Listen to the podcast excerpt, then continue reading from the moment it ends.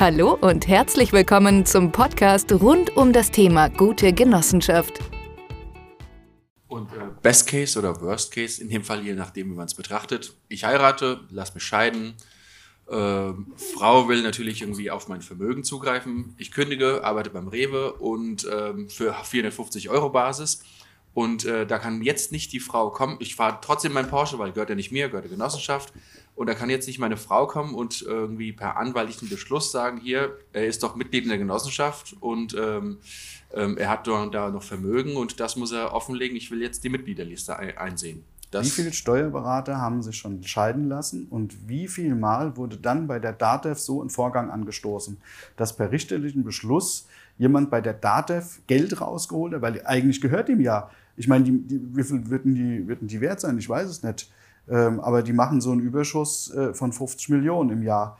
Ähm, gehen wir mal vom normalen gemeinen Wert aus. Also sind, ist die mal mindestens so 100 Millionen, ich sage jetzt einfach mal so 100 Millionen ist die auf jeden Fall wert.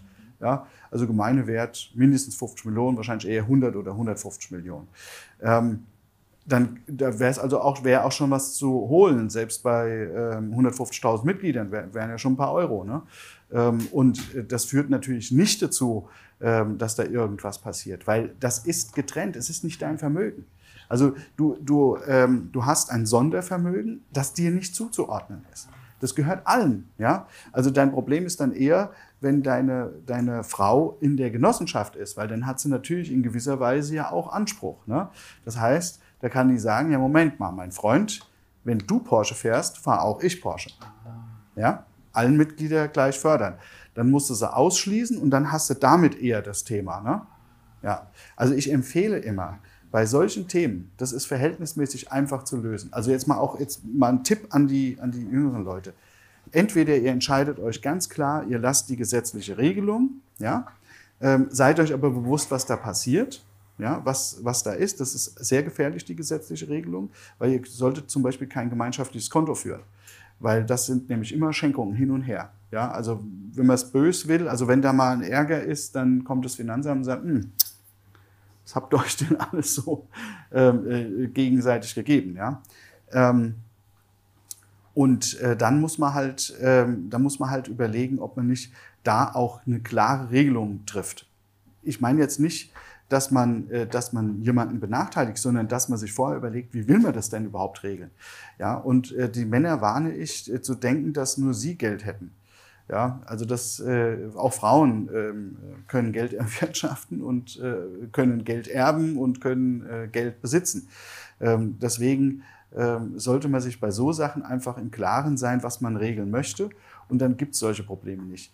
Ähm, aber auf die Frage zurückkommend, es ist tatsächlich so, dass ähm, die Frau keinen Anspruch äh, hat. Es sei denn, sie ist Mitglied, dann hat sie dasselbe Anspruch wie die anderen Mitglieder auch. Ja? Ähm, aber wenn das Vermögen da drinnen bleibt, dann bleibt das Vermögen da drinnen. Und wenn äh, der Vorstand, der Mann, äh, das, äh, die beherrschende Stellung in der Genossenschaft hat, kann die Frau auch keine Ausschüttung oder Auflösung bewerten. Dann bleibt das Geld da drin.